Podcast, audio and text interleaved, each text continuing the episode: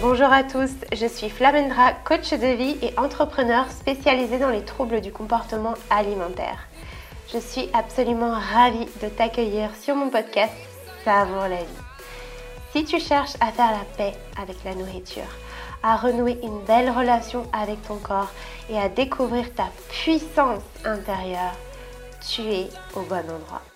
Ici, seul ou accompagné, mes invités et moi allons te partager des réflexions puissantes et profondes pour améliorer ta santé et ton bien-être physique et mental. Pour ce faire, nous allons aborder les thèmes du rapport au corps, à la nourriture, mais aussi de l'état d'esprit et du regard sur le monde. Ensemble, nous allons ouvrir le champ des possibles pour que tu puisses te sentir libre et pleinement épanoui dans ta vie. Si tu souhaites soutenir ce podcast, je t'invite à le noter avec 5 étoiles et à le partager autour de toi. Tu peux aussi me retrouver sur mes différents réseaux sociaux sous le nom de Flamendra. Allez, sans plus attendre, c'est parti pour ce nouveau numéro. Alors aujourd'hui, je ne suis pas seule, je suis avec Alix Aubry. Alix qui est coach et qui aide les femmes à se révéler, à révéler eh bien, la femme rayonnante qui sommeille en chacune de nous. Donc je trouve ça absolument génial. Et donc Alix a elle aussi souffert de troubles du comportement alimentaire. Donc on en a parlé dans cet épisode et on a aussi fait le lien avec l'hypersensibilité. Donc je vais peut-être définir ce que c'est que l'hypersensibilité avant de commencer cet épisode pour que vous puissiez comprendre de quoi il s'agit.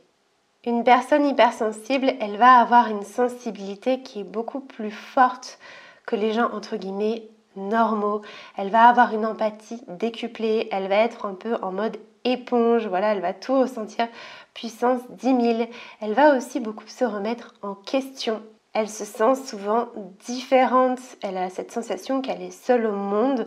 Voilà, même quand elle est entourée, elle se sent incomprise. Elle a une forte intuition, même si elle n'en a pas toujours conscience. Et elle a vraiment le besoin d'être seule. Souvent, ce sont des personnes introverties et donc l'introversion, ça veut dire avoir ce besoin de se retirer du monde pour recharger ses batteries. Hein. C'est différent de la timidité. Bon, ça, ça pourrait être l'objet d'un autre podcast. Mais voilà, c'est euh, euh, c'est ce besoin en fait de se retrouver seul pour faire le plein d'énergie et se sentir bien avec soi. Les personnes hypersensibles sont également souvent très créatives. Ça peut être dans les arts, dans le chant, dans le piano. Moi, j'ai décoaché euh, voilà, qui quand on, creuse et qu'elle se délivre des troubles alimentaires, elle se découvre un certain don et euh, une certaine passion, un certain engouement pour euh, le piano, pour le chant, pour euh, la peinture, pour le tricot, pour plein de choses finalement qui autrefois eh n'étaient pas là à cause du trouble alimentaire qui prenait toute la place. et aussi un truc dans lequel je me retrouve beaucoup, que les personnes hypersensibles, eh bien, elles sont souvent émerveillées du monde qui les entoure. Voilà, elles s'émerveillent euh, pour un rien. Donc ça, quand on a un TCA, c'est pas toujours évident. Euh, et quand on commence à guérir, euh, voilà, on a beaucoup de gratitude et on, a justement cette empathie, cette capacité à ressentir les choses. Donc ça a des avantages et des inconvénients. C'est comme tout. Je ne vais pas m'étaler plus, c'était simplement pour expliquer un petit peu ce que c'est l'hypersensibilité. Si vous voulez en savoir plus, il existe plein de contenus sur Internet sur le sujet. Moi-même, je suis hypersensible, j'en avais fait un post sur Instagram pour vous parler un petit peu de ma vision de l'hypersensibilité. Et là, en fait, dans ce dialogue, dans cet échange très riche qu'on a eu avec Alix, eh bien, on a pu euh, en discuter plus en profondeur. Et euh, finalement, moi, je remarque que c'est quelque chose que vraiment toutes les personnes que j'accompagne ont. Et vraiment, ne vous dites pas que c'est un fardeau, ça peut être une vraie force tout est une question de perception, de comment on voit les choses. Donc euh, voilà, je vous en dis pas plus, je vous laisse vraiment découvrir cet épisode. Écoutez-le jusqu'au bout parce qu'il est hyper riche, il y a plein de pépites. On a eu une discussion juste incroyable avec Alix. Donc voilà, je vous laisse avec notre discussion et je vous retrouve à la fin de l'épisode. Tu vois, de voir, bah toi en plus, tu as été euh, hospitalisée, enfin tu as eu la sonde. Moi, tu vois, j'ai jamais eu ça, par exemple. Euh, donc je connais pas en fait. Moi j'ai toujours été, euh, genre j'ai jamais été diagnostiquée. On m'a jamais dit t'as un TCA, on m'a jamais dit t'es anorexique, on m'a jamais dit, euh, on m'a me l'a jamais dit en fait. C'est moi qui m'en suis rendu compte. Mm. C'est ça qui est incroyable. Ouais. Même mon médecin, hein, tu vois, je suis allée plein de fois euh, voir mon médecin. Je, franchement, je pesais 48 kilos pour te dire. Je, mesure 1m76. Je suis très grande. Ouais. Euh, et j'avais, bah, tu sais, un pouls hyper lent, une tension ah bah oui. à 10, enfin, j'en sais rien quoi. Et puis, tu as mon médecin qui me pèse, qui me mesure, et puis qui me dit euh, euh, Ah oui, vous, votre tension, bon, bah, c'est pas très élevé, hein, mais c'est comme d'habitude. Et puis, tu sais, comme tu es une personne qui manque vachement d'assurance, d'estime, tu veux pas déranger. Donc moi, je dis là, oui, oui, tout va bien, ça va. Oui, non, machin. Puis je voulais pas qu'ils me saoulent aussi, qu'ils me disent de faire des trucs que j'avais pas envie de faire. Mmh, C'est aussi ce côté-là, un peu du déni, tu sais.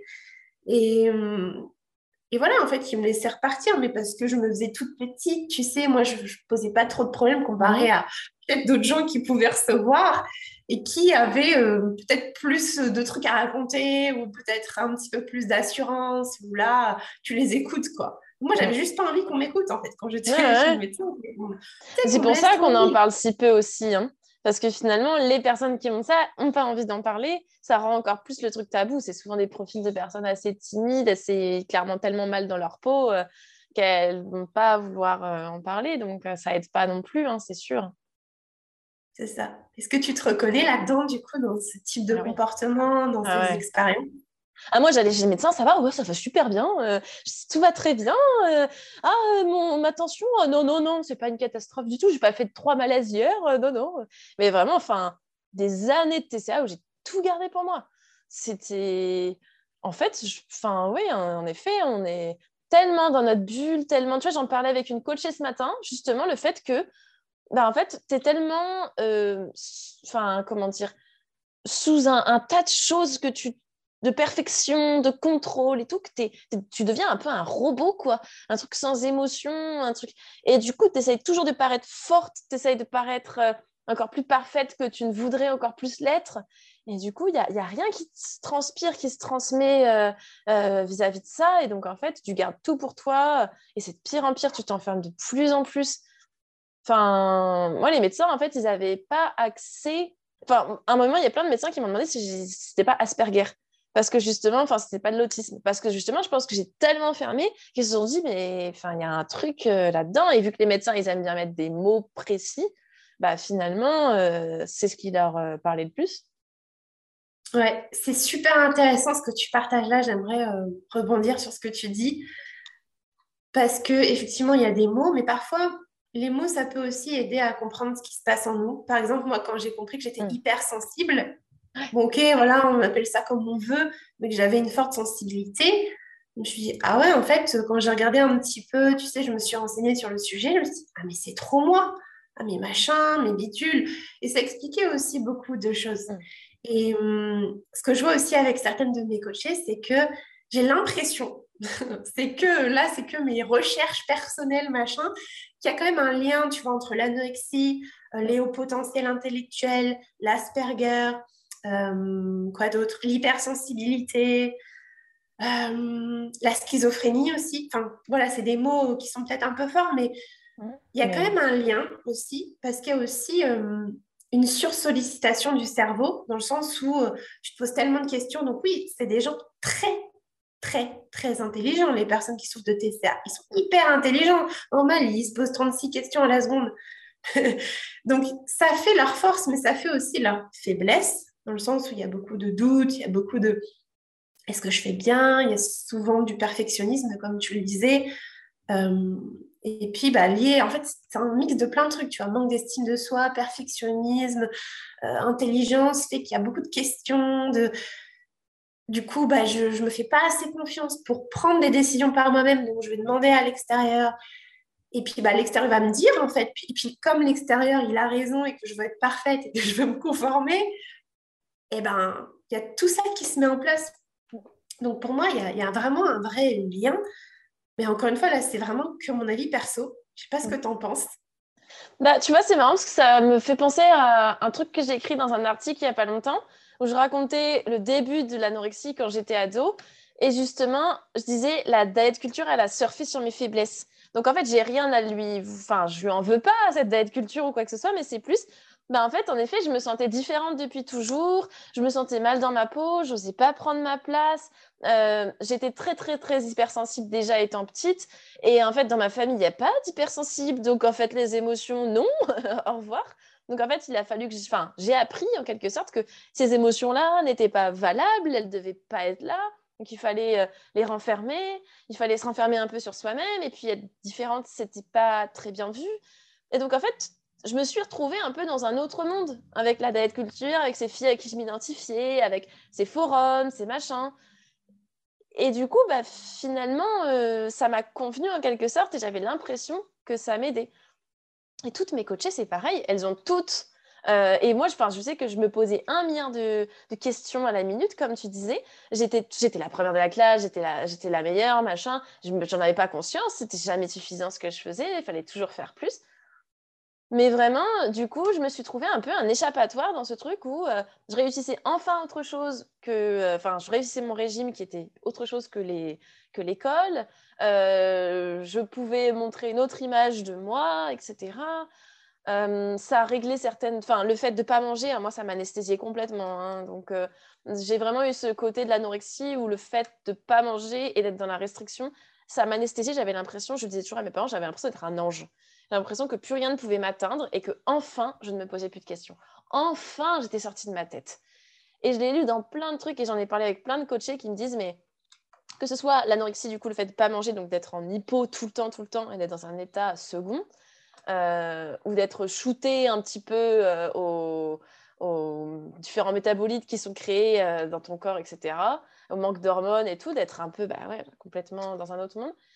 Ou celles qui font de la boulimie, et du coup, c'est la même chose au final, parce qu'avec tellement d'alimentation, tellement d'obsession vis-à-vis de la nourriture, tellement de purges et tout, qu'elles sont complètement déconnectées. Et en fait, bah, du coup, tu es enfin sorti de ta tête. Et en fait, enfin, tu vois, et toutes les questions que la diet culture vient de poser, les régimes, le corps, la vision du corps qu'on a actuellement, bah, en fait, tout ça, ça vient être des questions un peu plus simples, entre guillemets, euh, que toi, tout ce que tu te poses dans la tête. Enfin, moi, à 6 ans, je me demandais déjà, c'est quoi la mort, comment ça se passe et tout? Enfin, tu vois, question existentielle, quoi. Donc, en fait, commencer à te poser la question de est-ce que je peux perdre du poids? Bah, D'un coup, à 13-14 ans, tu te dis, oh, c'est beaucoup plus simple. Donc, on va partir là-dedans. Ouais, je te rejoins totalement sur les questions existentielles. Moi, je me souviens qu'à 18 ans, j'écrivais déjà des trucs philosophiques, euh, genre sur Facebook et tout, mais je pensais que tout le monde faisait comme ça. Tu sais, euh, alors qu'en en fait, je me suis rendu compte plus tard que non, pas du tout. Et la question à laquelle je voulais avoir la réponse, je me disais, ouais, je suis plus 15 ans, je mais je veux savoir qu'est-ce que l'univers? Tu vois, genre, je me posais déjà ce genre de questions à 15 ans. Mais moi, dans ma tête, c'était normal, tu vois. Je me dis, bah oui, euh, voilà, qu'est-ce que l'univers, tu vois? C'est la base. Enfin bref. Donc, euh, je me reconnais beaucoup et je pense que peut-être que les gens qui nous écoutent se reconnaîtront. Et je voulais rebondir sur les émotions. Ce truc de pense que c'est lié à l'hypersensibilité en fait. Comme on est des éponges de base, on ressent tout puissance 10 milliards. Mhm. Et bien en fait, c'est facile du coup de, de, de ressentir ce vide-là, cette espèce de, d'anesthésie. C'est plus simple en fait, ça nous évite de ressentir. Parce que c'est pas toujours agréable quand tu es hypersensible, tu vis le truc puissance 3 milliards. Euh, et donc finalement d'être en mode encéphalogramme plat, de rien ressentir du tout, c'est un peu ouais, la solution de facilité. Ça t'enferme aussi dans un autre monde et je me reconnais tellement. Je me disais, ah, j'ai trouvé le truc. J'ai trouvé le truc, genre, je suis plus stressée, c'est trop bien. Moi, je stressais beaucoup aussi, tu sais, mmh. euh, passer à l'oral devant les gens à l'école. Ah non, mais je, flippais ma race. Hein. Euh, s'il fallait que je lève la main, je savais la réponse, mais je ne levais pas la main parce que je me disais, mais si jamais tu te trompes, ils vont tous se moquer ils vont tous rigoler. Et toi, tu vas être toute rouge, donc tu ne lèves pas la main. tu vois un peu le délire. 36 000 questions, rien que pour lever la main. Comment? 36 000 questions et cheminement dans ta tête, rien que pour lever la main, euh, ça c'est sûr. Ah mais oui, c'est ça, hein, vraiment, c'est ce truc de, ok, je me protège, en fait, je veux me protéger. Et comme tu dis, après, puis c'est ce côté de légèreté aussi qui revient aussi beaucoup avec mes coachés de ouais. mais je me sens légère, je me sens. C'est comme si tu, dis... ouais, tu disais, tu es dans une autre dimension, es... et tu te sens limite bien. Et c'est ça le piège. J'ai vraiment envie que là, les gens qui nous écoutent comprennent bien que c'est un piège et que c'est pas la réalité et que c'est pas normal de pas ressentir en fait de pas pouvoir moi je pouvais même pas rigoler c'est-à-dire que je me forçais je faisais ha ha ha ha ha je te jure ça sortait pas c'était pas un vrai. Tu vois comme là j'arrivais même pas à faire ça tellement j'avais pas d'énergie dans mon corps. Et, enfin ça faisait rien. J'étais il y avait rien qui sortait qui rentrait. Donc vraiment c'est important de le comprendre. Et il y a une autre réalité qui existe. Parce que souvent, on se dit, oui, mais non, je veux pas. Il y a ce truc, je, je ne veux pas ressentir, même de la joie, en fait. Mais je ne veux pas, je veux me bloquer de mes émotions. Or, les émotions, c'est hyper important. C'est hyper important pour. C'est un peu les messagers du corps. Moi, je dis que c'est un peu. C'est un message. C'est un message, c'est hyper important. Et si tu ressens rien, tu n'es pas connecté à ton corps, du coup. Vraiment. C'est pour ça, il y a vraiment, pour moi, dans toutes mes coachées au début, il y a une ligne, tu vois, entre leur corps et leur cerveau. Et encore, euh, si on prend les expressions faciales, elles n'y sont pas non plus. Donc, euh, c'est vraiment, vraiment hyper compliqué ce côté-là où elles sont complètement déconnectées de leur corps. Enfin, c'est pour ça que tous les outils de reconnexion, la méditation, les massages, comme tu disais, prendre un bon bain chaud et tout ça, c'est thérapeutique. Parce qu'en fait, c'est des choses qu'elles n'ont pas fait depuis des années. C'est des choses où tu as besoin de tout ça. Et j'avais une coachée qui me disait, au tout début, elle me disait, ah, moi, avant, quand j'étais vraiment à fond dans l'anorexie et tout, j'étais vraiment. Je me sentais en effet légère, anesthésiée par euh, ce manque d'alimentation, par euh, ce contrôle de moi. Euh, mais finalement, en fait, aujourd'hui, je me sens encore plus légère en étant guérie, en étant alignée avec mes émotions, en étant moi-même, enfin, quoi. Et, c'est ça, en fait, qui est le plus beau. Et c'est ça que les gens, je voudrais aussi qu'ils comprennent. Et comme tu le dis, c'est super important de le rappeler. C'est que finalement, bah, on n'est pas censé être anesthésié par euh, la nourriture, euh, que ce soit en manque ou en excès, etc. C'est juste, bah, en fait, tu n'es pas censé être anesthésié du tout, tu es censé être toi-même, si tu es hypersensible, pour moi, c'est une chance de folie de vivre le monde avec tant de choses, enfin, d'entendre un oiseau chanter, d'avoir les, les, larmes aux yeux, enfin, c'est juste incroyable. Et en fait, on a de la chance. Et je dis pas que les autres n'ont pas de chance, mais juste ce truc en plus, ce truc différent il est juste incroyable pour interpréter le monde. Et, c'est vrai que, enfin, moi, j'étais, en fait, on m'a, déjà, enfin, on m'a toujours dit que quand j'étais, quand j'avais des, des TCA, enfin, en fait, j'étais froide, tu vois. J'avais aucune émotion, j'avais, j'exprimais rien, euh, ni envers moi-même, ni envers euh, les autres. Enfin, tu vois, et pourtant, de base, je suis quelqu'un de très tactile. Mais par contre, pendant les TCA, mais on pouvait pas me toucher, tu vois, on pouvait pas. Euh, enfin, si quelqu'un me remettait une mèche de cheveux en place, pour moi, c'était une atteinte, tu vois. On s'est lié aussi à des choses qui se sont passées plus jeunes, forcément. Mais c'était vraiment. Euh, euh, rien n'était possible. Et moi qui avais passé toute mon enfance à pleurer tout le temps parce que hypersensible, mais pleurer de joie comme pleurer de peine, tu vois. Et mais là, il n'y avait pas une seule larme qui pouvait couler, quoi. Et typiquement, enfin, mmh. regarder des films tristes, regarder des, des, des, sketchs humoristiques, etc., ça a été une de mes thérapies, tu vois, de, de me dire waouh, il y a des gens drôles dans ce monde, waouh, il y a des trucs émouvants et tout. Et je me suis dit, mais en fait, mais comment j'ai fait pour me priver de ça pendant des années? Je te rejoins tellement et c'est beau ce que tu partages. L'hypersensibilité, pour moi, c'est une force. Tu vois, j'en ai fait carrément un, un post sur Instagram où je parlais de ça. Et euh, alors oui, ça décuple les peurs, ça décuple les peurs, mais ça décuple aussi l'amour. Ça décuple aussi plein de belles choses. Et comme tu dis, j'ai adoré quand tu as dit bah, je peux pleurer devant un coucher de soleil. Bah, je me reconnais, hein, franchement. Oui, ok, ça fait bisounours, mais on s'en fout en fait. C'est beau. C'est beau de pouvoir s'émerveiller comme ça. Moi, je me souviens qu'à l'époque, avant mes TCA, j'avais un copain, il dormait à côté de moi je chialais, tu vois, en, le regardant parce que j'ai trouvé de l'amour pour lui. Mmh. Et je pensais que tout le monde faisait ça. Mais bon, après, j'ai réalisé encore une fois que pas du tout. Mais, c'est beau, en fait. Et c'est important, mais comme tu disais aussi, que les personnes comprennent qu'il y a la légèreté qu'elles ressentent, en fait, c'est du vide. C'est du rien. C'est pas... T'es pas, en tant qu'humain, tu es là pour vivre. T'es pas là pour être un, je sais pas, une jarre avec rien à l'intérieur. Donc, c'est aussi de te reconnecter à ton essence. Et bah, là, je te le disais en off, j'ai une de mes coachées qui a repris plus de 10 kilos. Donc, encore une fois, la prise de poids ne veut pas dire que vous guérissez, hein, c'est beaucoup mm. plus holistique que ça.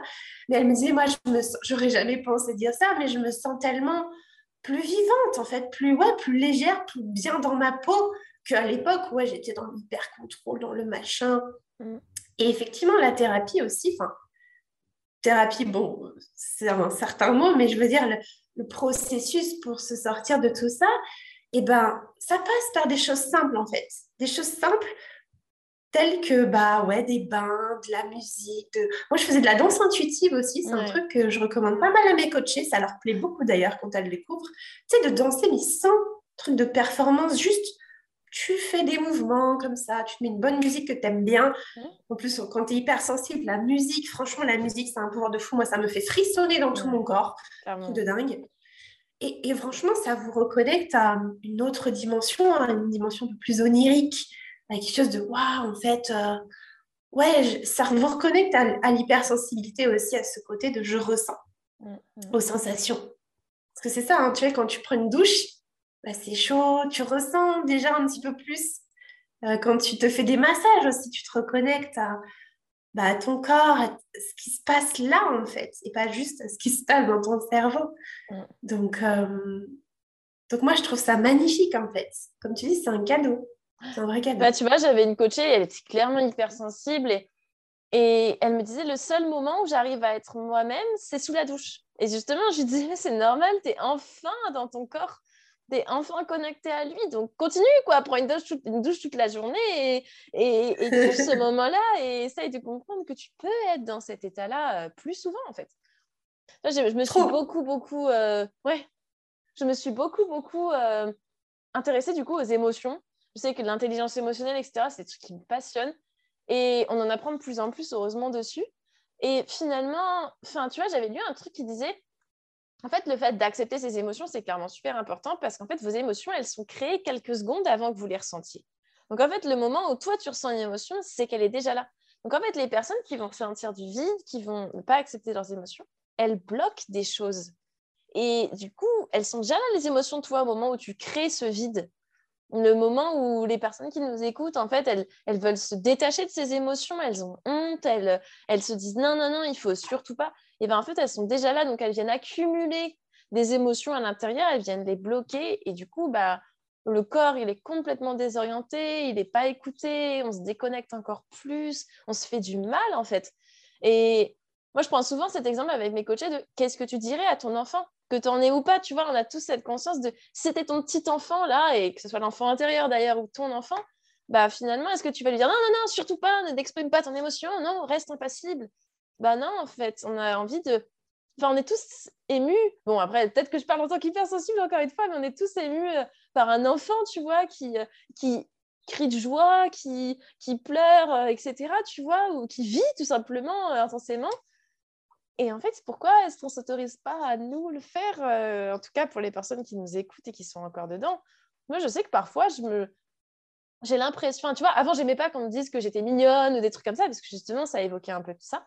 Et finalement, maintenant, j'adore, ou quand on me dit, oh, bah, euh, t'es tellement insouciante, ou des choses comme ça, ou, ou quand quelqu'un rigole parce que j'ai fait un pas de danse dans la rue, ou j'en sais rien. Mais qu'est-ce qu'on s'en fiche En fait, moi, c'est ma façon d'interpréter le monde et de le vivre, et en fait, si ça peut donner sourire à quelqu'un, c'était tout mon. Enfin, il n'y avait pas d'objectif, mais ça me rend encore plus heureuse. Et carrément, je suis tellement d'accord avec toi. Et, et je pense qu'il y a aussi ce côté de. Euh, bah, tu sais, ce côté de j'arrive à donner des conseils aux autres, mais moi-même, je ne sais pas les appliquer pour moi. Moi, je vois, par exemple, j'ai créé un groupe avec toutes mes coachées et euh, c'est très intéressant d'observer à quel point elles vont dire des choses aux autres. Genre, elles vont, mais vas-y, c'est OK, tu peux manger et tout. Mais elles-mêmes, en fait, non. Tu sais, c'est vraiment super intéressant. Et franchement, j'étais pareil, tu vois. Mmh, et je pense qu'en tant qu'hypersensible, on est un peu comme ça, on prend soin des autres, machin. Mais c'est aussi important de se le donner à soi. Et le problème que je vois avec beaucoup de mes coachés, c'est Ah, mais oui, mais je suis égoïste. Ah, mais c'est mal. Non, encore une fois, bien et mal, c'est vraiment personnel. Hein. Je veux dire, il y a de nature et rien de bien ou de mal. C'est, tu vois, c'est juste là. Et hum, s'autoriser à le faire pour ça. Tu sais, il y a la métaphore de euh, quand tu es dans l'avion, dans le sas, mm. bah, si jamais il y a euh, ce truc qui se passe ou la porte elle s'ouvre, bref, bah, c'est de mettre d'abord le masque sur toi pour respirer. Ensuite, tu pourras le mettre sur les autres. Et ça, c'est prendre conscience de sa valeur. ça, c'est un autre sujet. Prendre conscience que tu as ta place, prendre conscience que c'est d'abord, ça passe d'abord par toi. D'abord, autorise-toi à rayonner. Et ensuite, tu pourras diffuser ta lumière dans le monde. Mm. C'est un truc que je dis aussi beaucoup à mes coachs. Rayonne-toi et tu verras l'impact sur les autres. Mm. Ça va être un truc de fou. Mais pour ça, ça veut dire répondre à ses propres besoins, se reconnecter aussi à ses émotions. Et un autre truc sur les émotions que je vois beaucoup aussi en coaching, et je pense que tu dois aussi le voir, c'est ce truc de bah, je dois gérer les émotions. C'est ce contrôle. Moi, j'aime pas ce terme gérer les émotions. Gérer quoi? Non, accueille, déjà reconnais qu'il y a une émotion, toi que c'est normal, que c'est ok, qu'on est humain. On n'est pas des robots. Je pense que le perfectionnisme, tu sais, l'image un peu, c'est je suis un robot, je suis parfaite, je, non, je ne dois pas ressentir, je ne dois pas pleurer. Bon, c'est lié à l'éducation, machin et tout. Mais non, en fait, c'est normal de pleurer. Et tu vois, je vais te prendre un exemple aussi. Maintenant, je le repère hein, en tant que coach. Je pense que ah ça doit être pareil pour toi. Mais une fois, je suis allée à la piscine comme ça et, et je vois, il y avait un petit garçon, il pleurait. Et puis le, le maître nageur lui dit euh, Mais, qu'est-ce que tu as à pleurer? Pleure pas. Hein faut être fort. faut être. Et tu vois, donc là, on parle des garçons. Mais pourquoi en fait? Si, si tu en ressens le besoin, laisse. Au contraire, il faut laisser couler. Et c'est comme ça en fait que tu accueilles les choses. Donc, pour moi, c'est une question de ouais, d'accueillir plus que de gérer quelque chose. Bah, une émotion, ça se vit. Et c'est ça, en fait. C'est... Enfin, déjà, je pense qu'on ne peut pas vivre sans émotion. Enfin, moi, je dis tout le temps, tu vois, aux personnes avec qui je discute, je leur dis, mais vous êtes consciente que vous demi-vivez, vous survivez. Vous n'êtes pas dans la vie, en fait. Je le dis parce que je sais ce que c'est. Je connais le fait de vivre intensément aujourd'hui, vs le fait de ne pas vivre avant.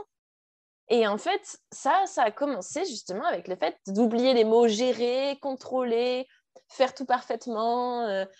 Non, en fait, une émotion, elle n'est pas parfaite, elle ne va pas te, elle se contrôle pas, elle, juste, elle est là, en fait, comme tu disais, c'est, c'est tout. Et juste, bah, elle est là, elle, euh, tu as besoin de l'exprimer, tu as besoin de la ressentir, de la communiquer, c'est encore plus beau. Et, et, et, et voilà, c'est pas grave, en fait. Et le fait de lutter pour, ressentir, pour aller ressentir du vide ou pour aller, euh, euh, comment dire, euh, tu vois, refuser de sentir par exemple une colère ou quelque chose comme ça et derrière aller faire une, crise, de, une compulsion ou s'interdire de manger ou tu vois, ou aller tuer son corps au sport, etc. Parce qu'en fait, on est en colère contre soi, d'être en colère. mais en fait, c'est absolument dramatique parce qu'on s'empêche ce qui est naturel chez nous. Et, et tu vois, c'est. Moi, je sais que c'est des choses qui me perturbent beaucoup dans les TCA où je me dis, j'ai vécu comme ça pendant plusieurs années. Donc, du coup, tu dois le comprendre. Et je le vois chez mes coachés. Finalement, elles sont complètement, complètement déconnectées.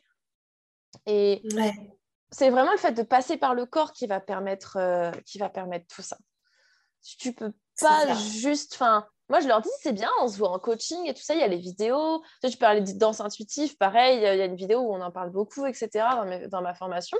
Mais en fait, bah, si tu viens au coaching, mais qu'à côté, tu fais pas ces choses-là, tu te mets pas à méditer, au moins de temps en temps, que tu vas pas passer plus de temps avec toi, mais danser intuitivement, il n'y a rien qui se passera. Parce qu'il va pas y avoir de, connexion, quoi. Et on en parlait en off tout à l'heure par rapport aux hospitalisations dans les TCA, etc. Bah, malheureusement, c'est des choses qui sont pas faites. Et du coup, ça, c'est un travail de chaque jour euh, avec soi, en fait, juste avec soi-même. Ouais, je trouve que c'est tellement puissant là ce que tu dis parce que déjà, c'est un travail de chaque jour. Moi, je dis c'est un cheminement de chaque jour. Oh oui. genre, je le fais une fois tous les mois. Non, non, c'est un petit peu chaque jour. Moi, je dis à mes coachés, bah, tu vois, ne serait-ce qu'hier, je disais, mais juste deux minutes en fait. Commence par deux minutes. Tu te cales ça, voilà, si, ah, si je te demandais de faire une heure de sport, tu me dirais oui tout de suite.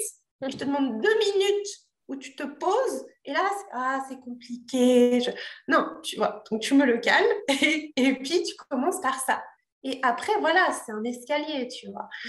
Et hum, par rapport aux émotions, ouais, je pense que c'est aussi une question de on nous l'a jamais appris. On nous l'a jamais appris. Moi, perso, franchement, je savais même pas ce que c'était une émotion. J'ai vraiment dû apprendre. J'ai été voir la définition quand j'ai guéri. C'est quoi une émotion? Parce que je savais pas. Je me disais, bah, ah bon? Ah, ok. Enfin, tu vois, c'était une découverte pour moi. Parce qu'à l'époque, on t'apprend les maths, la géo et tout. On t'apprend pas forcément qu'est-ce que c'est, euh, que c'est normal, que que hum, tous les humains ont ça. Enfin voilà. Et puis en plus, voilà, quand tu es hypersensible, c'est encore autre chose, j'ai envie de te dire. Mais c'est bien, tu vois, qu'il y ait des personnes comme toi, comme moi, comme d'autres, qui en parlent. Ça, ça permet vraiment aux gens de, de comprendre. Et, quand tu comprends, ça te délivre déjà un peu. Après, la compréhension, c'est une chose. La pratique, c'est une autre. C'est-à-dire, il y a ce côté de euh, compréhension et intégration.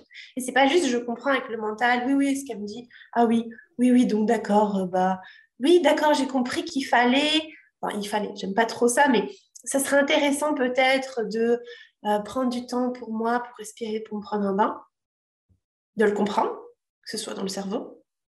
Mais en réalité, ça ne suffit pas. Et pendant longtemps, moi, je pensais que ça suffisait. Je me dis, ouais, c'est bon, j'ai compris. J'ai compris. Ouais, non, mais comprendre, ça ne suffit pas en fait.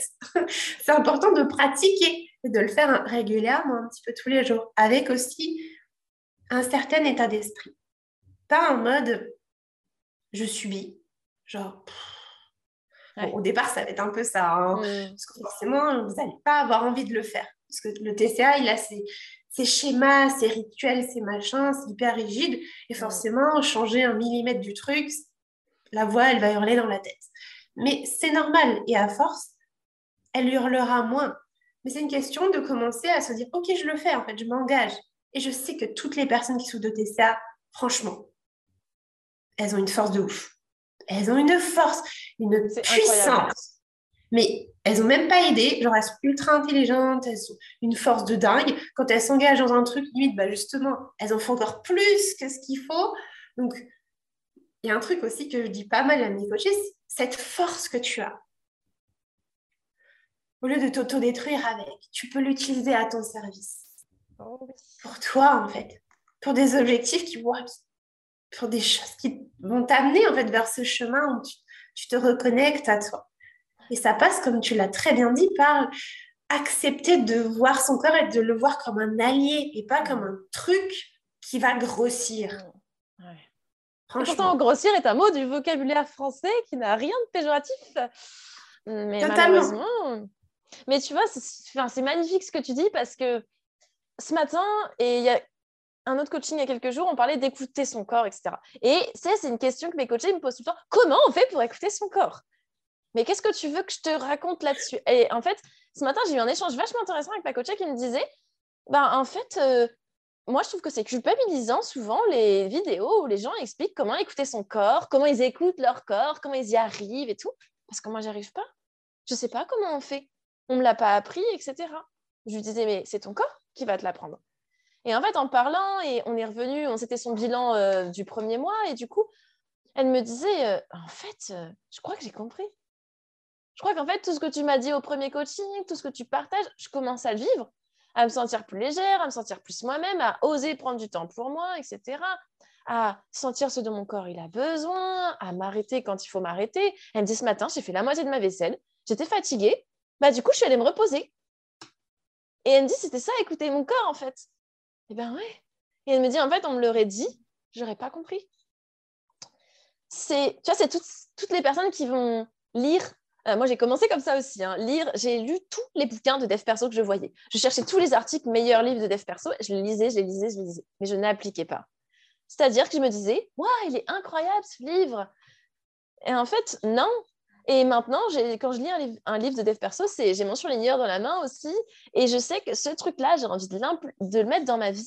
J'ai envie de le tester. J'ai envie de voir ce que ça donne pour moi. J'ai envie de partager à mes coachés. Tu vois, j'ai envie de, de l'avoir lu, mais aussi de le savoir en moi, tu vois, de, de l'internaliser, que ce soit ma chair, en fait, qui ait compris euh, ce truc écrit, surligné en rose à paillettes, là. Et, et c'est super important, tu vois. Mais je, des fois, dans mes vidéos, je leur recommande certains livres, parfois, et certaines coachées qui me disent, mais lequel je lis en premier? Mais celui que tu veux, on s'en fout en fait. S'il ne te parle pas, du coup, tu en liras un autre. Mais déjà, si tu as envie d'en lire un, si moi, quand je vais à la FNAC ou à la librairie acheter un livre, en fait, j'y vais pas du tout avec une liste de livres. J'y vais en, lisant le texte, en, voyant les couvertures, en lisant le résumé, en lisant deux, trois pages à l'intérieur, me dire Ok, ça me parle. ça résonne dans ma tête, dans mon corps, et, je pense que je vais passer un bon moment et on, verra en fait euh, ce que ça donne. Et je leur dis juste écoute ton instinct et commence par ça avant même l'alimentation intuitive, etc. Puisque tu as des problèmes avec l'alimentation, c'est un sujet compliqué pour l'instant. Mais juste focalise-toi sur l'intuition, l'écoute, le ressenti surtout. Et après, ça viendra, ça viendra dans d'autres sphères, typiquement l'alimentation. Mais tu vois, c'est marrant, tout à l'heure, tu parlais euh, de deux minutes. Et moi, c'est comme ça que j'ai commencé à méditer, tu vois. Au tout début que je le voyais, euh, en fait, moi, j'ai fait un peu d'hypnose et puis j'ai un coach de vie qui m'a aidé. Et il m'avait conseillé la méditation et tout. Et en fait, la première fois que je me pose, je, me souviens avoir mis une méditation sur YouTube de genre 40 minutes, tu vois, un truc hyper long. Alors que c'était la première fois que je méditais. Et en fait, au bout de deux minutes, bon, bah, on va arrêter là. Euh, et, et c'était pas possible de tenir, quoi. Et en fait, juste, je me suis dit, OK, maintenant, deux minutes par jour, je vais juste écouter ma respiration. Et comme tu disais, hein, c'était difficile au début. Mais en fait, c'était que deux minutes dans ma journée, alors que je m'imposais deux heures de sport par, deux heures de, sport par jour. Donc, en fait, euh, il fallait quand même revenir un peu sur Terre et me dire que c'était posable. Et en fait, au fur et à mesure, bah, j'ai continué deux minutes, cinq minutes, etc. J'ai pris conscience de plein de trucs, j'ai écouté mon corps, j'ai laissé passer des choses à travers mon corps. Et je me suis dit, ah ouais, donc peut-être que les deux heures de sport, ce n'est pas obligatoire, peut-être que ça, ça, ça. Et en fait, je peux vraiment apaiser mes pensées malgré tout ce qui se passe là-haut. Et ça a été absolument magique, en fait, de faire ce chemin. Tu vois, là, je le raconte, les personnes vont l'entendre, mais elles ne l'ont pas vécu. Et en fait, c'est ça le plus important. Ouais, là, c'est magnifique ce que tu partages et bravo encore une fois pour ton cheminement et tout ce que tu fais. Enfin, moi, je trouve ça génial. Et euh, oui, alors moi, il y a un truc aussi que je dis souvent, c'est euh, à intégrer dans ces cellules, en fait. C'est le vivre, c'est l'expérimenter, c'est le tester. Et une fois, en fait, parce que le mental, il a un espèce d'ego, c'est-à-dire il se dit ouais, mais c'est bon, j'ai pas besoin. D'ailleurs, j'ai fait une vidéo YouTube à ce sujet, mais en gros, il se dit non, mais c'est bon, j'ai pas besoin de, j'ai pas besoin. C'est bon, je sais. Non, en fait, en réalité, c'est le corps qui a les réponses. Et pour que le corps comprenne, c'est important de tester, de le vivre, en fait, de le mettre en pratique, de le faire, en fait de le faire, de le matérialiser dans la matière, que vous le ressentiez dans vos cellules en fait. Et une fois que ce sera fait, là, vous aurez la vérité qui sera votre vérité. Parce que bon, chacun a sa vérité. ça, encore une fois, c'est un autre truc. Mais vous, vous comprendrez vraiment. Donc, et c'est à ce moment-là, en fait, que ça se passe. C'est pas juste dans la tête. Donc, forcément, ça commence par, ouais, par des petites choses, par ces deux minutes, par se dire qu'on va le mettre en pratique, en fait, qu'on va commencer.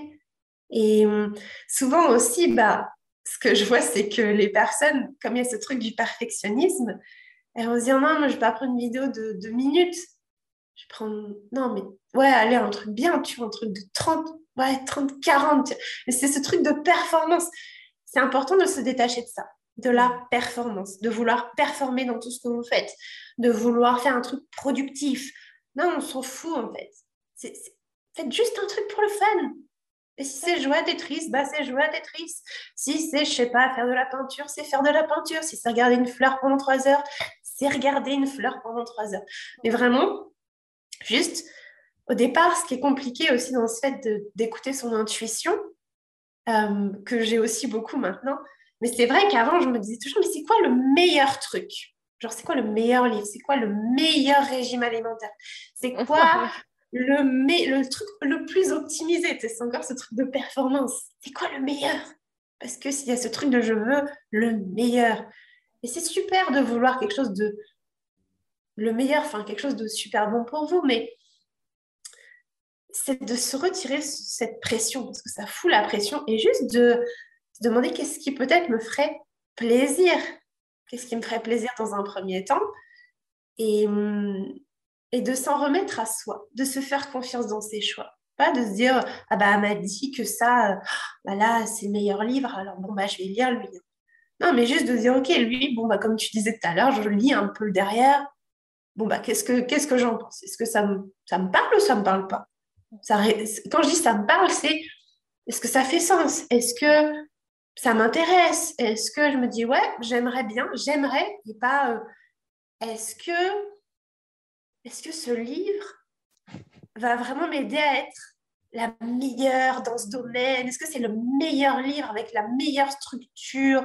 Le... Non, juste est-ce que moi, tiens là, ouais, ça me ferait du bien. Donc nous, on en parle parce que on a fait tout ce cheminement. C'est vrai qu'au départ, je vois que c'est difficile. Hein. c'est hallucinant. Enfin, rien que quand tu vois, tu sais que sur Google, les articles les plus cliqués, c'est le meilleur machin. Ou euh, tu vois, des trucs comme ça. Et tu te dis, mais tout le monde est obsédé par ce truc du meilleur, quoi. Mais le dev perso, ça n'a rien d'être meilleur.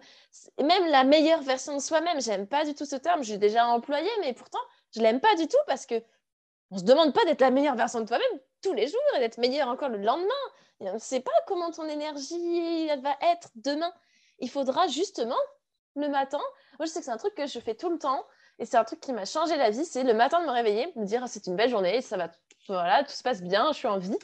Qu'est-ce que j'ai envie aujourd'hui? Qu'est-ce que j'ai envie pour moi? Comment je me sens? Et pas parce que sinon, en fait, tu peux aussi mettre l'autre version euh, en route de j'ai ça à faire, j'ai ça à faire, il faut que je fasse ça, il faut que je réussisse à faire ça.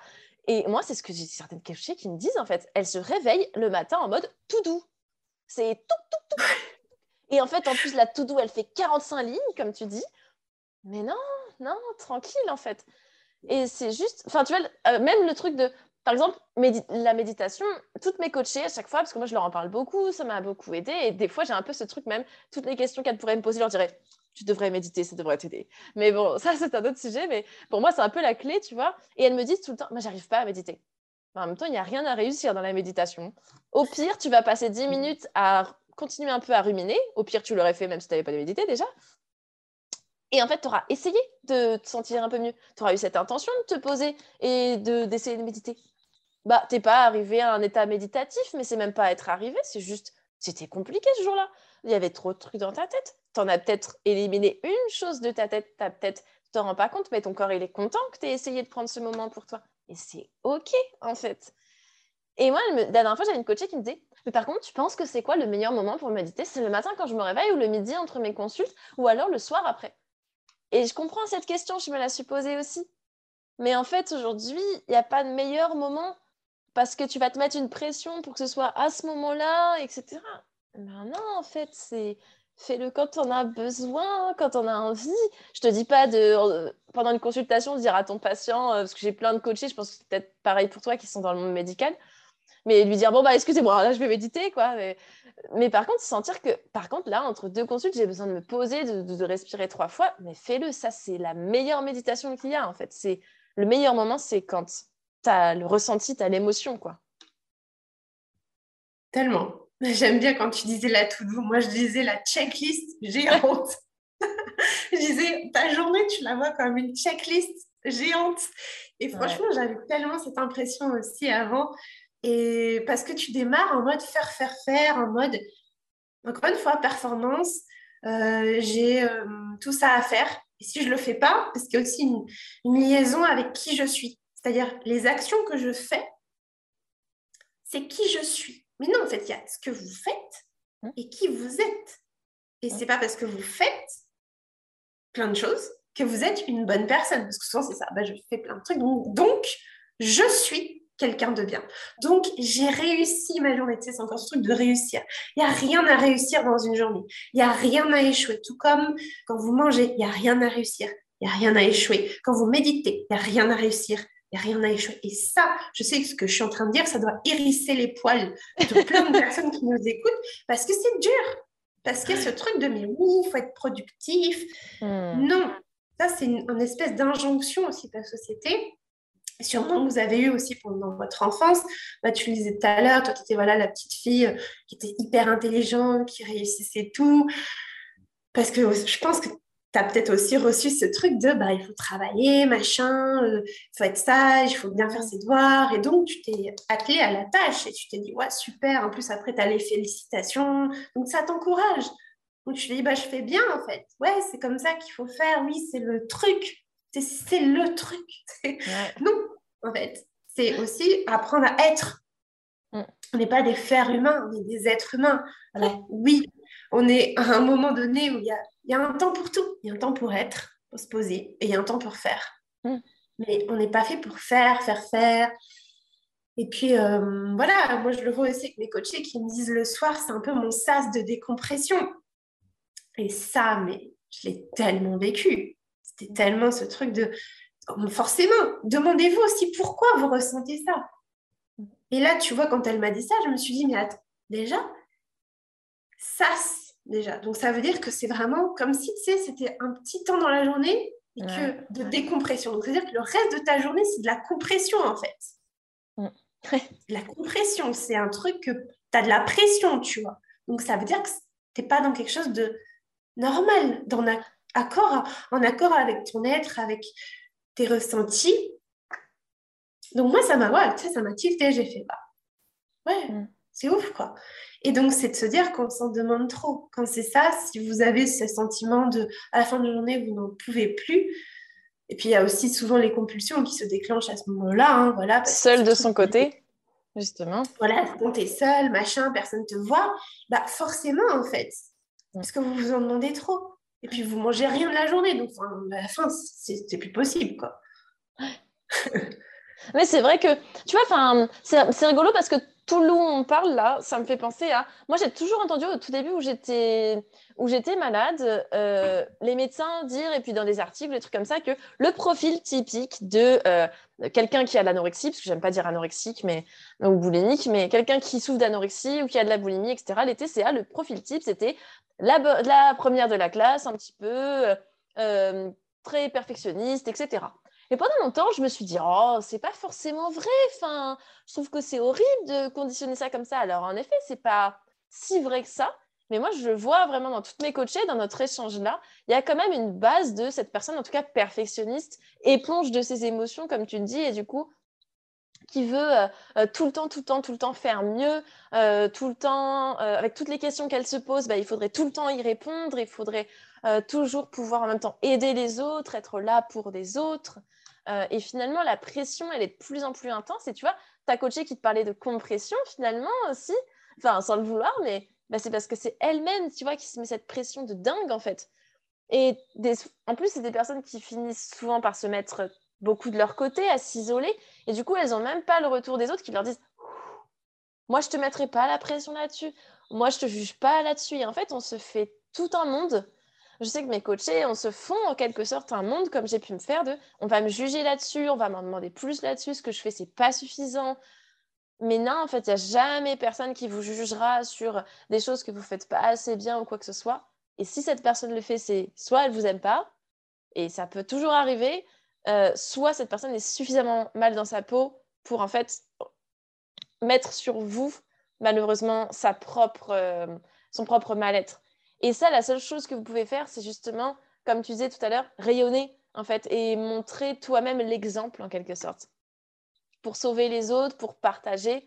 en fait, c'est la meilleure façon de faire. Les gens qui écrivent des livres, tu vois, non pas forcément le meilleur livre, euh, mais c'est des personnes qui ont juste envie de transmettre quelque chose qui leur qui est venu comme ça un jour dans leur vie, qui a tout changé, et elles se disent, bah, si ça peut changer quelque chose, euh, euh, c'est génial, je vais juste raconter mon expérience, raconter mon exemple, dire comment je l'ai fait, comme on le fait là toutes les deux, tu vois, et se dire, bah, c'est ça qui va aider en fait. Et ok, toutes les deux, on est coach, donc forcément, on va aider activement, mais aussi le fait de partager des choses comme là, de partager dans nos vidéos YouTube, de partager avec des gens, bah, ça, ça inspire encore plus en fait, parce que la personne, elle se rend compte que son mal-être, elle peut elle aussi en fait s'en débarrasser, elle peut arrêter de se mettre de la pression pour tout, euh, elle peut juste euh, vivre là, maintenant, tranquillement, sans avoir une checklist géante qui l'attend, en fait.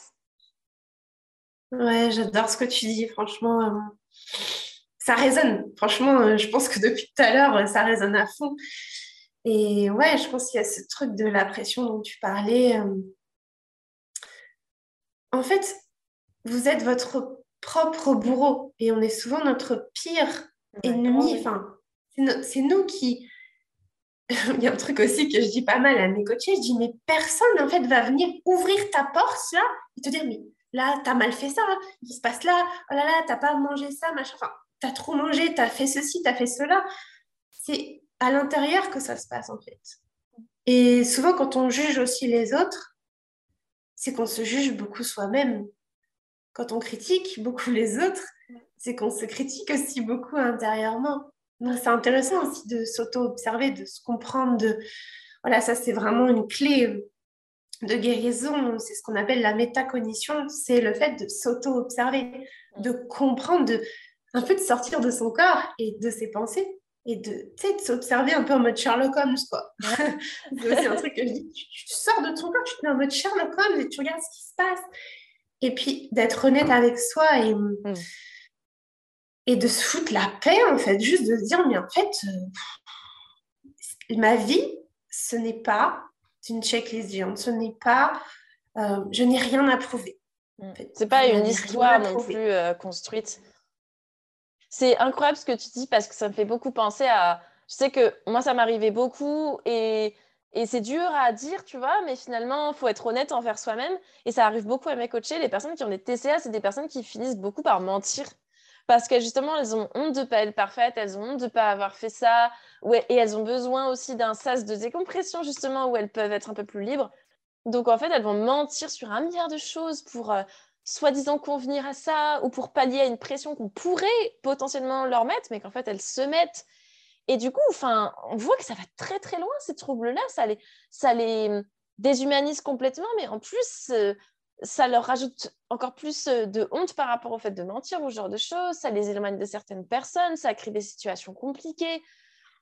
Et enfin, c'est horrible, tu vois, de dire d'en arriver à des, à des choses comme ça, euh, juste parce que la personne, elle est tellement mal avec elle, elle a tellement peur qu'on la juge, parce qu'elle le fait aussi aux autres, comme tu disais. Je pense que la, la période où j'ai le plus critiqué les gens dans la rue, c'est la période où moi-même, en fait, j'étais malade et j'étais pas bien dans mon corps. Et en fait, je disais toujours à mes parents, oh là là, les gens me regardent mal dans la rue parce que je suis maigre et tout, où j'étais vraiment très très mal à un moment. Et du coup, plusieurs années après, je me suis rendu compte que c'est aussi le moment où moi, si je voyais une personne qui avait soi-disant un corps normal euh, ou un corps euh, avec 10 euh, kilos en trop, entre gros guillemets, hein, parce que ce n'est pas le cas, je me disais, oh là là, mon Dieu, et tout, comment on peut en arriver là et tout ça? Et vraiment, je critiquais les gens et j'étais. Enfin, et moi-même, je rentrais le soir, je me disais, waouh, c'est méchant ce que j'ai dit. Mais je ne me rendais pas plus compte que ça parce que j'étais clairement mal dans ma peau et c'est en plus, ça me renvoyait mes peurs. Donc, c'était une catastrophe. Mais, et en fait, plusieurs années après, je me suis dit, soit je suis honnête envers moi-même, et à ce moment-là, j'étais pas pas bien d'avoir fait ça. Il euh, n'y a pas de bien et de mal, comme on disait, mais en tout cas, voilà, je suis pas fière d'avoir fait ça. Mais en fait, ça révèle tellement de mal-être. Et ça m'a aussi fait prendre conscience que moi, on me l'a fait, j'ai pas aimé, pourquoi je le ferais aux autres, tu vois? Et, et, de me dire, en fait, ben non, c'est pas du tout la personne que j'ai envie d'être. Donc, j'ai pas envie de me l'infliger à moi-même, j'ai pas envie de me juger, j'ai pas envie de me critiquer, j'ai pas envie de le faire aux autres. Et j'ai envie de montrer encore une fois cet exemple que ok, c'est possible de ne pas juger les autres, c'est possible de ne pas leur en demander trop, c'est possible de comprendre qu'ils sont fatigués ou quoi que ce soit. Et plus tu l'accordes de toute façon, plus tu te connectes à des gens qui comprennent ça. Hmm, tellement, c'est magnifique que tu dis et bah, c'est aussi cet effet miroir, tu sais. Euh, quand il y a un truc qui vous titille, hmm. que vous n'aimez pas, dites-vous bien que c'est souvent aussi le reflet d'une insécurité qu'il y a à l'intérieur. Euh, et moi, je le vois même encore aujourd'hui. Des fois, je suis confrontée à des choses, je me dis, mais pourquoi j'aime pas? Qu'est-ce que ça vient chercher en moi, en fait? Et je me mm. pose la question. Bon, j'ai pas toujours la réponse directe, mais c'est intéressant de se la poser parce qu'après, le cerveau va chercher des réponses. Donc, euh, donc oui, puis il y a aussi ce côté de mentir. Alors ça, franchement, ça brise. En fait, ça brise à la fois la vie de la personne qui ment, parce qu'en vrai, elle est hyper désalignée. C'est-à-dire que les gens euh, qui souffrent de TCA sont souvent. Euh, enfin, j'aime pas mettre dans des cases, mais c'est des gens qui sont magnifiques. Enfin, je veux dire, ils ont des belles intentions, comme toute personne qui arrive sur cette terre, mais ils ont vraiment ce, désir aussi de contribuer, d'aider les autres, et c'est super. Et ça brise, en fait, ça les désaligne. Le fait de mentir, ça les désaligne intérieurement et ça les brise encore plus. Et hum, ça brise encore plus l'entourage. Hein, combien de fois, moi, j'ai menti mm. Et hum, par exemple, on me disait hum, à ma famille, tu vois. Ne serait-ce que quand on me demande, ça va? Et tu réponds, oui, oui, tu es déjà en train de mentir. Tu es déjà en train de te mettre un masque.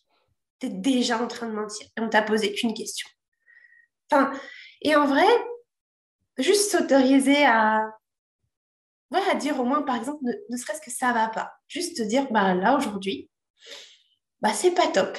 Voilà, juste ça. Mais juste commencer par ça, en fait, c'est comme les, deux minutes qu'on disait tout à l'heure, mais s'ouvrir et arrêter de se cacher sous un masque et sous...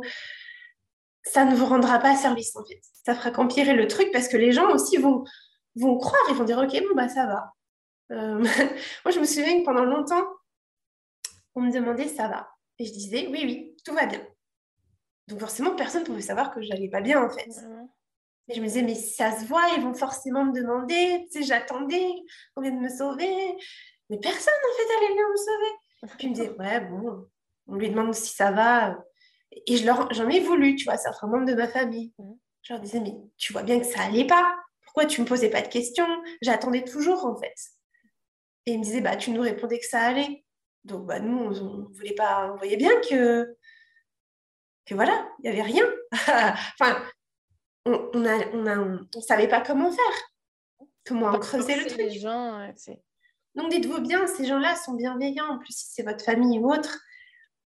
Mais juste autorisez-vous en fait à dire, bah ouais, je suis humaine. C'est aussi laisser ce côté robot là, perfectionniste de côté et accepter qu'on est humaine et qu'on a des émotions et que ouais, on est hypersensible et que voilà, on ressent et c'est super. Et c'est super. Et c'est ça vivre, c'est ce que tu disais tout à l'heure. On vit, on vit pour de vrai. Et ça existe. Et c'est pas un chaos. C'est pas un chaos. Au contraire. Alors oui, il y a une phase de transition qui est pas évidente, mais ça en vaut la peine. Dites-vous bien que c'est pour votre vie entière, toute entière. Et tous les rêves, moi je vois les mes coachés, elles ont des rêves de fou. Genre, demande c'est quoi tes projets et tout? Moi je me suis dit c'est génial, tu vois. Et, si tu continues comme ça, en fait, bah, qu'est-ce qui va se passer dans cinq ans si tu fais rien là, en fait? Tu penses que tu vas pouvoir le faire, ce projet? Ne serait-ce que fonder une famille. Des fois, j'ai des personnes comme ça qui veulent devenir maman. Bah, pas sûr, hein Mais j'ai envie de dire non. Voilà. J'ai envie de dire non. Soyons, soyons réalistes, soyons honnêtes. Bah non, en fait. Tu vas continuer ce schéma indéfiniment. Donc, c'est une décision qui n'est pas facile à un instant T, mais qui va t'apporter du bien-être pour euh, une période bah, indéfinie, quoi. Donc, c'est... Bah, tu vois, enfin, ça, ça, c'est pareil, ça résonne tellement en moi parce que, enfin, tu vois, le jour où en fait j'ai commencé à avoir des médecins qui me disaient Ah, mais de toute façon, ça se chronicise. Hein. C'est foutu, enfin, vous allez être malade toute votre vie.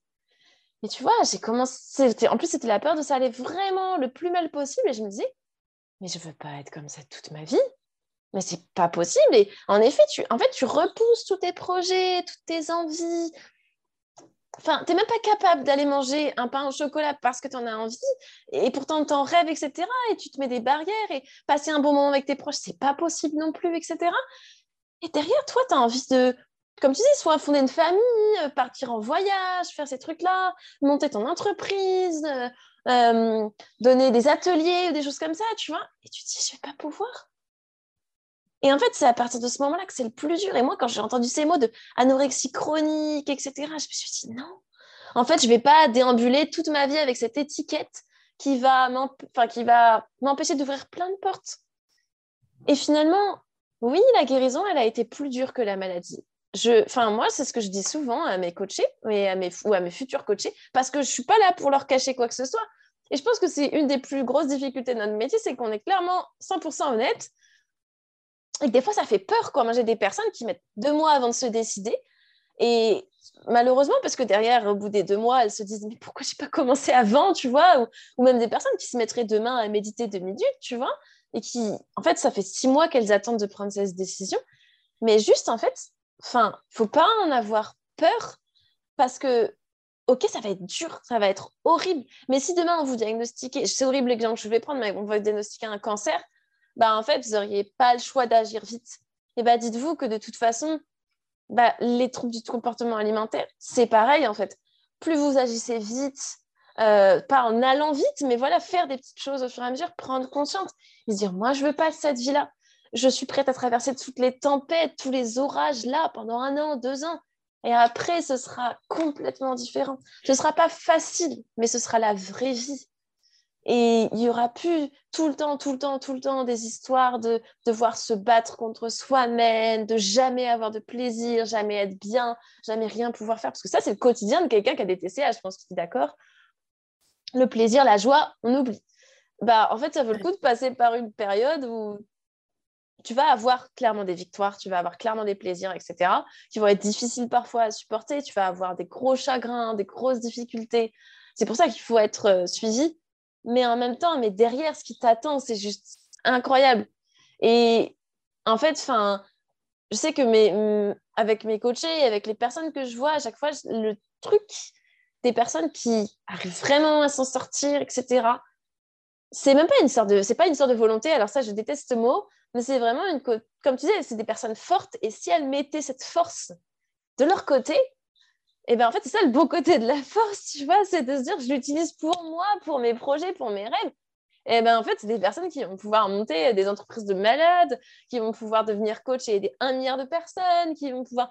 Enfin, tu vois, c'est pas dans les chiffres, mais je veux dire, enfin, leur contribution, leur action, ce qu'elles vont faire, comment elles vont se rendre heureuses, ça va être incroyable. Ça va être euh, les, les, les vacances aux Maldives tous les jours, tu vois. Ouais, c'est ça. C'est tellement beau ce que tu dis. Effectivement, c'est de prendre la décision. Et ça, au départ, c'est difficile parce que moi, je le vois, hein, mais il y a ce besoin de certitude que ça va marcher. Encore une fois, ce sera la meilleure chose à faire. Mode réussite activée, genre attention, si j'échoue le coaching, et je dis non, mais il n'y a rien à échouer, il n'y a rien à réussir dans un coaching. Pour moi, c'est un tremplin, c'est une expérience, c'est Ouah, t'as même pas idée de ce qui t'attend tellement que c'est beau en fait. Mais ton cerveau, lui, il va s'imaginer le pire. Et puis, il va se poser 36 milliards de questions. Et puis, il va se dire, mais t'es sûr? Mais c'est le bon moment Mais attention, il y a ci, il y a ça. Enfin, tout un tas de trucs, quoi. Alors que ton cœur, ton cœur te dit, mais oui, en fait, j'en peux plus, j'en ai, j'en ai besoin, ça m'appelle, cette personne m'appelle, enfin, j'en sais rien. J'en ai besoin. Et après, le mental reprend le dessus. Mais effectivement, moi, je dirais pas que c'est horrible la guérison, je dirais que c'est difficile. Mm. C'est difficile, c'est sûr, mais aujourd'hui, tu vois, c'est un cadeau. Je pense que tu es d'accord avec moi, c'est ah la plus belle chose qui puisse t'arriver. C'est une période incroyable de la vie. Tu apprends tellement de choses sur toi. Moi, perso, j'ai appris tellement de choses sur moi, sur la vie, sur et franchement, si ça m'était jamais arrivé, je me dis, mais waouh, en fait, enfin, c'est même pas ça m'est arrivé, c'est moi qui l'ai décidé, hein, parce qu'attention, ça tombe pas du ciel, hein. c'est vous qui le décidez. Mais si nous deux, on l'avait jamais décidé, si on avait décidé d'attendre, on ne serait pas là aujourd'hui à vous en parler. On ne serait pas devenu coach de vie spécialisé dans les troubles alimentaires. On n'aiderait pas des dizaines, des centaines de personnes à s'en sortir on n'aurait pas un impact comme ça dans la vie des gens. Là, je parle par rapport à notre métier, mais imaginez l'impact que du coup, on peut créer. Et au-delà de ça, même dans notre entourage, moi, ah maintenant, j'ai des relations absolument superbes avec mes parents. Alors qu'avant, je les voyais genre une fois tous les quatre mois et, je ne mangeais pas, tu vois. Et ils me regardaient chelou. Mm. Enfin, aujourd'hui, ça n'a plus rien à voir. Donc, imaginez, en fait, je vais dire un truc cash, mais rester dans son TCA, c'est être égoïste. C'est ça le vrai égoïsme. C'est parce que du coup, vous êtes tellement concentré sur vous, sur votre nombril, sur votre corps, sur machin, qu'en fait, vous ne pouvez pas rayonner et délivrer votre, euh, mm.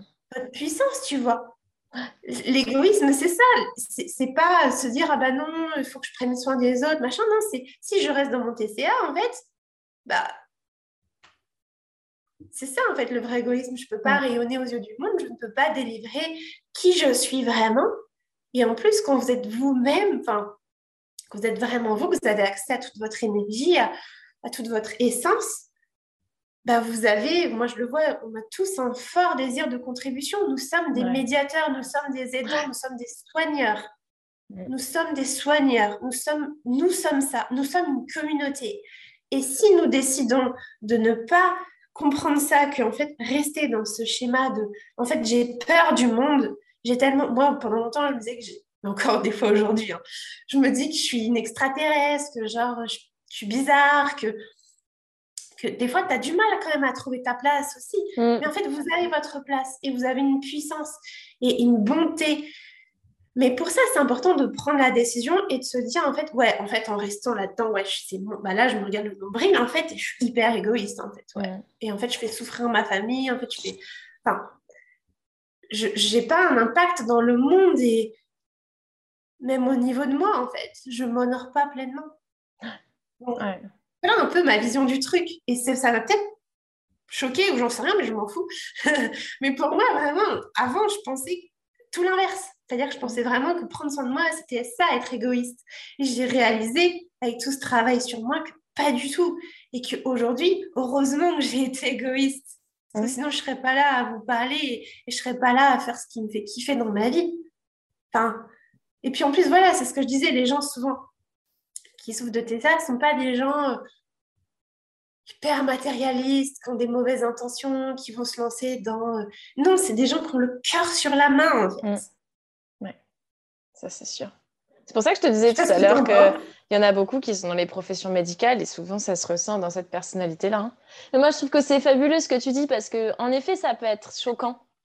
Euh, le mot égoïsme me fait peur, mais en fait, c'est juste une caractéristique d'une personne qui va pas bien, qui a internalisé cette, euh, ce mal-être tellement qu'en fait, ça vient la recouvrir, ça vient la prendre, ça vient... Euh, et en fait, elle se laisse ensevelir par ça. Et en plus, avec l'individualisme de la société, euh, n'en parlons pas, ça vient forcément euh, renforcer ce côté-là. Mais vraiment, tu vois, pour moi, tout ce que tu dis depuis tout à l'heure, ça me fait penser au mot déclic. Parce que pour moi, tout le monde, tout le monde me demande comment on fait pour avoir le déclic euh, de guérir des TCA. Et c'est une question que je me suis longtemps posée. Je me dis, c'est quoi mon vrai déclic à moi, tu vois? Sur mon ancien blog, j'avais même écrit un article dessus. Et un article super dur à écrire parce que je me disais, bah, en effet, c'est ça, cette séance d'hypnose, ah puis c'est cette fois où, j'ai senti que mon corps allait s'arrêter, et puis c'est ce truc-là, et puis non, c'est ce truc-là. Puis je me disais, en vrai, le vrai déclic, c'est ce que tu viens de dire. C'est quand j'ai pris la décision que c'était assez en fait, que c'était suffisant là, c'est bon. J'avais eu cette période d'égoïsme, de souffrance, de mal-être, de me faire souffrir encore plus qu'on m'avait fait souffrir, alors que moi-même, j'étais pas contente d'avoir souffert tant que ça et je m'en mettais encore plus. Et en fait, tout le monde peut avoir ce déclic-là. Quelles que soient les souffrances d'avant, quels que soient les problèmes, une décision, ça se prend comme ça. C'est horrible ce que je dis aussi, mais en fait, cette décision, on peut tous la prendre en, écoutant un podcast, en écoutant, euh, en regardant une vidéo, en voyant même une série, voir euh, quelqu'un qui a changé sa vie avec tel truc et dire Moi aussi, je veux faire ça. Moi aussi, j'ai des rêves et je veux les atteindre. Donc, je vais décider. Ça va pas être facile, mais ça va être un chemin incroyable, comme tu disais. Toi, tout à l'heure, on parlait de livre de dev perso.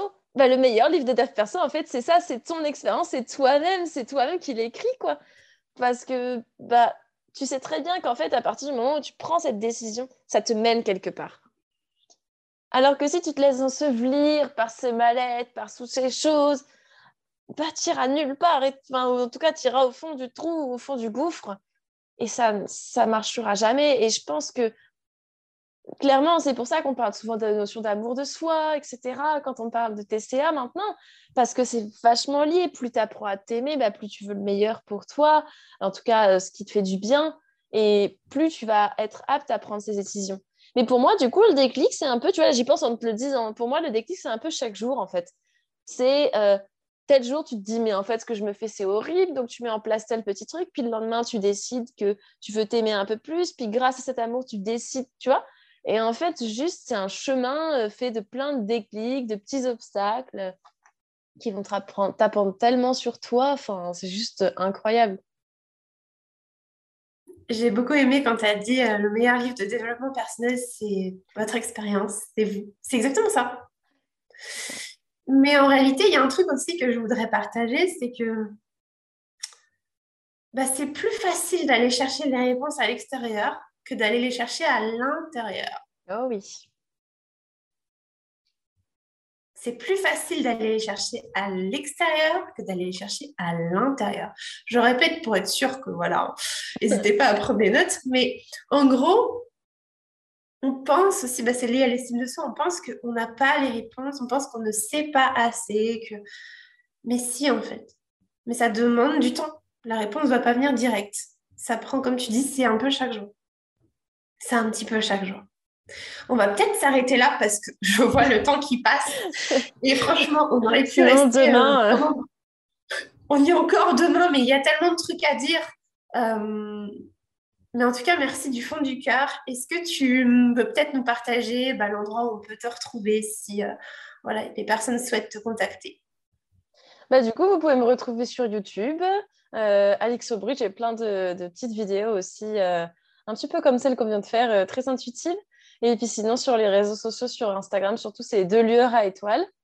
Euh, donc voilà, si vous voulez me contacter, c'est avec grand plaisir. Euh, merci beaucoup à toi pour cet échange absolument magnifique. Ça fait vraiment du bien de pouvoir transmettre ça et rayonner comme ça bah, cet exemple, c'est ce qu'on a mis en œuvre, ce qu'on a mis en place pour être là aujourd'hui. Euh, et puis, euh, bah, du coup, euh, j'ai même envie de dire que j'aurais très envie de partager cette vidéo moi aussi du côté sur YouTube pour voir un petit peu le format un peu bah, direct, tu vois, en montage comme ça. Donc, euh, si tu veux toi Ouais. aussi partager euh, bah, là où tu, enfin, là on peut te retrouver justement. Et puis, de toute façon, ça rappellera Comme aussi à ça, tes euh, abonnés. Comme ça, on sera partout, tu vois. Mais moi, je trouve ça. ça bien. Comme ça, on diffuse encore plus le message. Et c'est trop cool. Euh, donc, moi, de mon côté, bah, vous pouvez me retrouver sous le nom de Flamendra, que ce soit sur YouTube, euh, Instagram. Et j'ai aussi un podcast qui s'appelle Savour la vie, qui est disponible sur toutes les plateformes. Voilà, vous tapez euh, Savour la vie podcast, je pense que vous le retrouverez. Mais il est aussi sur ma chaîne YouTube sinon. Donc voilà, n'hésitez pas, franchement, si vous avez des questions, que ce soit moi, que ce soit Alix, franchement, venez nous voir. Nous, on est, on est là pour vous aider, en fait. Après, attention, on n'est pas des sauveuses, on n'est pas là pour euh, résoudre le truc à votre place, c'est ce qu'on a dit, c'est votre expérience. Mais par contre, on sera ravis de vous guider et de vous aider euh, au mieux. Voilà. J'aime beaucoup ce dernier conseil parce que, en effet, euh, ni les médecins, ni nous, ni personne ne pourra vous sauver sauf vous-même. On est là pour vous prendre par la main, mais il faut que vous preniez vous aussi notre main. C'est ça, c'est une co-création. C'est euh, pour moi, c'est comme c'est ça. hein, le coaching, c'est d'aller. euh, on vous tire vers le haut entre guillemets, mais c'est vraiment vous qui qui avancez finalement. Voilà. Donc nous, on vous donne des outils, on vous ouvre des champs des possibles comme on a fait là. Parce que là, vous avez, on a planté des sacrées graines. Et Ouais. d'ailleurs, n'hésitez pas à nous mettre des petits commentaires en dessous. On serait ravis de vous lire et de vous répondre. Et, euh, Ouais. et puis, on vous dit à très bientôt. Et oui, à très bientôt. Merci à tous. Voilà pour cet épisode. J'espère qu'il aura pu résonner en vous. J'espère que vous aurez pu en retirer des pépites. Moi, j'ai adoré vraiment cet échange. C'était magique. Donc, euh, j'espère que ça aura pu se retranscrire. Si vous voulez découvrir Alix, tous ces liens seront en barre de description du podcast, juste en dessous. Même chose, si vous voulez aller plus loin avec moi, vous trouverez tous mes liens juste en dessous. Je vous souhaite une très belle journée et je vous dis à très bientôt dans un prochain épisode du podcast Savoir la vie.